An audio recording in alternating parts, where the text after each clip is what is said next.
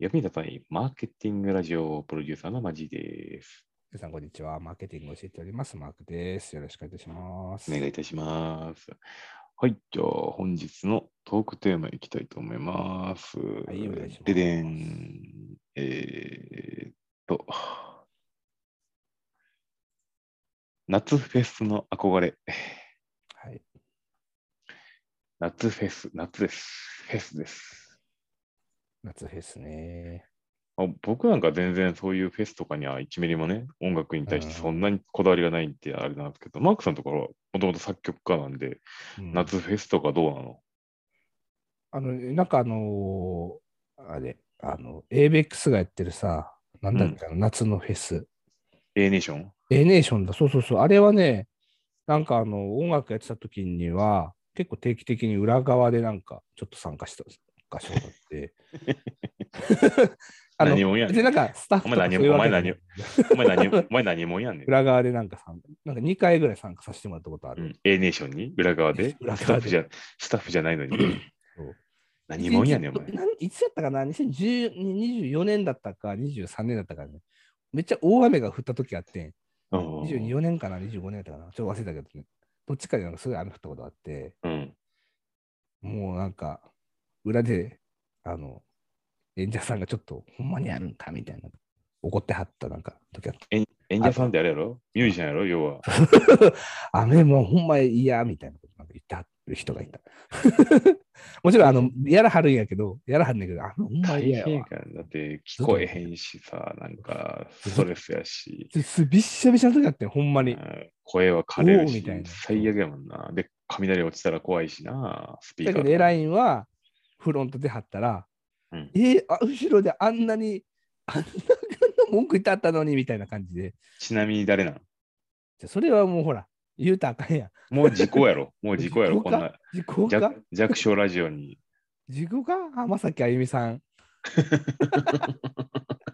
あの時キングやったから、キングよでし、じゃあ次ニやューねス行きましょう。ニュース行きましょうか。次はほら、こんなりやんか。ニュース行きましょうか40人ぐらいのリスナーの人がね、ペーっていう感じになるっていそうう。へーで終わらせるタイプだえーうんうんはい、じゃあ行きましょありがとうございますう。はい今日のニュースはこちらでございます。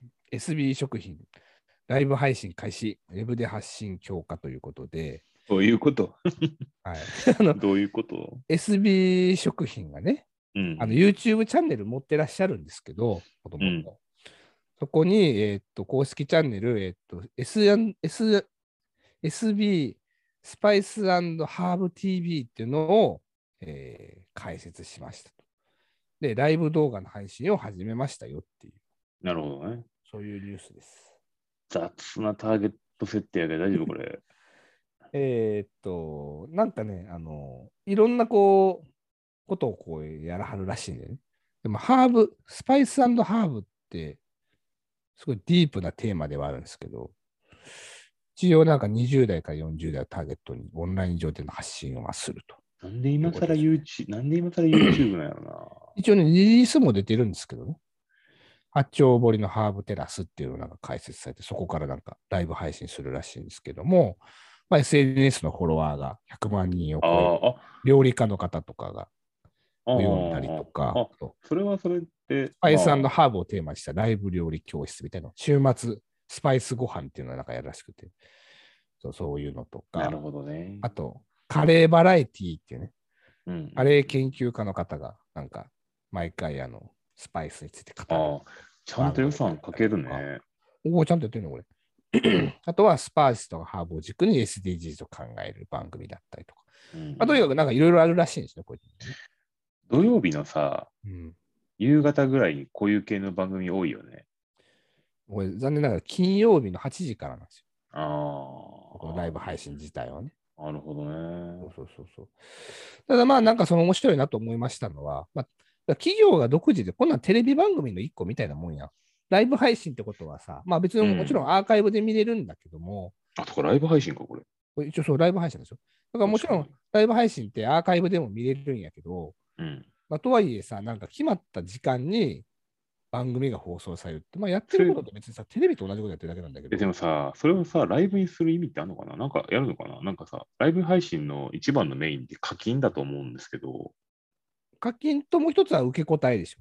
うん。やっぱそのインタララクティブにさ、なんか質問を受けてうんそうんれあに答えそるっうだねていうそこのさ、まあ、ライブ配信って常になんかあの、ライブコマースもそうだけど、そのやっぱ双方向のやつがね、いいって言われてるわけですけどね。うん。そうそうそうそう。それを番組仕立てにしてしまうと、番組の進行に遮ってしまうわけだから、うん、なかなかなんか、まあ予定通り時間終わらないっていうのはよくあることですけどね。ライブ配信とかだとね、やっぱりこう質問とかが盛り上がってとか、その都度その都度でやっぱ盛り上がっていくっていうのは。まあ、どうなんだろうね、こういうなんかそのインタラクティブ性のあるもの。アベマ TV なんかはさ、なんかもちろんアーカイブ性があるものもやってるんだけど、うん、彼らってなんかさ、本当にテレビのあのリアルタイムなものをうんネットに映してきた感じじゃないですか。確かに確かに。で、YouTube とか、まあ、TikTok とかでもそうだけど、基本的にはアーカイブ性が高いものじゃないですか。うん。その中ではあえてこのライブ配信で、うんしかもテレビ番組風なものを作るっていう。なるほど。ちょっとこの是非はなんかどうなんでしょうかっていう。うんまあでもアーカイブもされるんだろうけどね。さっきそうだ言いよまね。だかしたけらど番。組の制作だからライブ生配信放やる送、うん生放送がアイカアーカイブされる。だから方式としては俺らと一緒やね。まあ、人数が圧倒的に少な いけど。誰ともインタラクティブにコミュニケーション取 っていい。うんすごいブーメラン。うんうんすごいブーメラン投げたなと思って、どうしたと思って。我々をそんなに貶としめてどうしたのだけどさ、企業が自分からこう発信したい情報をまあ発信できるっていうのは、あれあですそれはだからチャン YouTube チャンネル自体がと多様化してますからねうん。だからライブ配信にする理由だよな。うんだからいかにそ確のかにインタラクティブ性が楽しいかどうかっていうことなのなんかさ、なんかそれでいくんやったら昔あったさ、そのどっちの料理ショーだったじゃないですか。あったあった。うん。ああいう系の方がライブ配信の方が面白いけどね。うんなるほどね結果どっちに行くか分かんない。それを決めるのは、えー視聴者みたいな感じの方が、なんか、ずっと番組見とこうかなっていう気にはなると思うけどね。演出次第では。どっちの料理賞もでももうだいぶ古ない。でも さ、そのもう15、6年前じゃないもっともっと前、もっと前、多分さ もっと前か20、20年ぐらい前と思う、多分。俺ら高校生とかさ、うん中学生ぐらいの時の番組じゃなかっでも、その時の当時の企画の方が、多分結構、そう YouTube のライブ配信とかで相性いいやつあると思うんですよた。はいはいはいはいね。はいはいだから、その、単にライブ配信したらいいっていう話じゃないんだろうね。うん。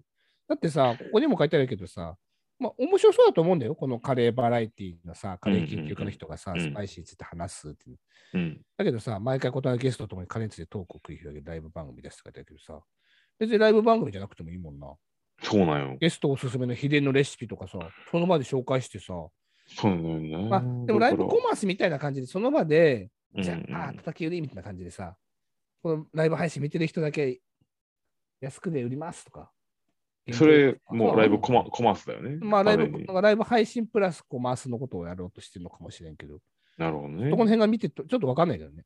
ね内容から見るのは、どちらかというと、なんか物を売るためというよりは、うん、啓蒙のためにやってるっていうのに近いような気もするんですけど、まあでもコンテンツをどんどんどんどんアップどうアップしていって、で、ライブ配信でコミュニケーションも取りつつっていうふうになるのか、まあそうですね本当一切無視するのかわからんけどあーね。もう限定動画みたいな形で残し上げちゃうってことかなあどうなんだろうね。どういう契約になってるかだけどね、こういうさ、ほら、タレントさんってさ、あうん年間契約とかさ、1本あたりの契約とかさ、あと肖像権の問題とかもあるから、場合によっては、なんかモデルさんとかのさ、まあやつ使い続けるんだったら、なんか2そうだよ年ね目もじゃあお金払ってくださいみたいなのってよくあるじゃん。むしろ YouTuber だからレベシアだったりするかもしれないしレね。ベニューシェアしてるもんね、確かにね。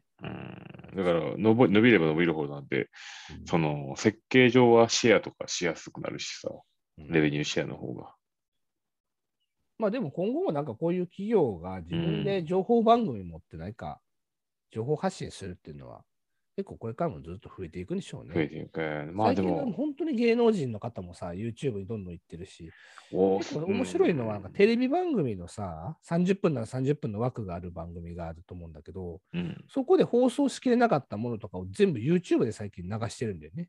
アーカイブ的にね。そうそうそう。で、放送でやらなかったことを YouTube で流して、で、それで課金もさらにされてるからね。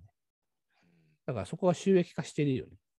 なるほど。うんまあちょっと遅い気もするけども、頑張っていただければと思います。はーいということではーい。 SB 食品の事例を取り上げました。ありがとうございます。スパイスにも、はいスパイスカレー食べたい。バイバーイ。